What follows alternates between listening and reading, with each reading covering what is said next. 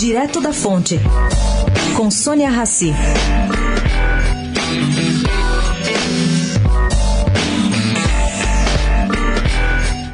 Jair Bolsonaro, que já deixou clara sua intenção de cortar verbas publicitárias de um futuro governo gastas com mídia televisiva, tem planos sobre o que fazer com esses recursos, segundo o estrategista Ari Persson, colaborador de sua campanha. Bom, segundo esse estrategista, ele quer distribuir aparelhos celulares à população.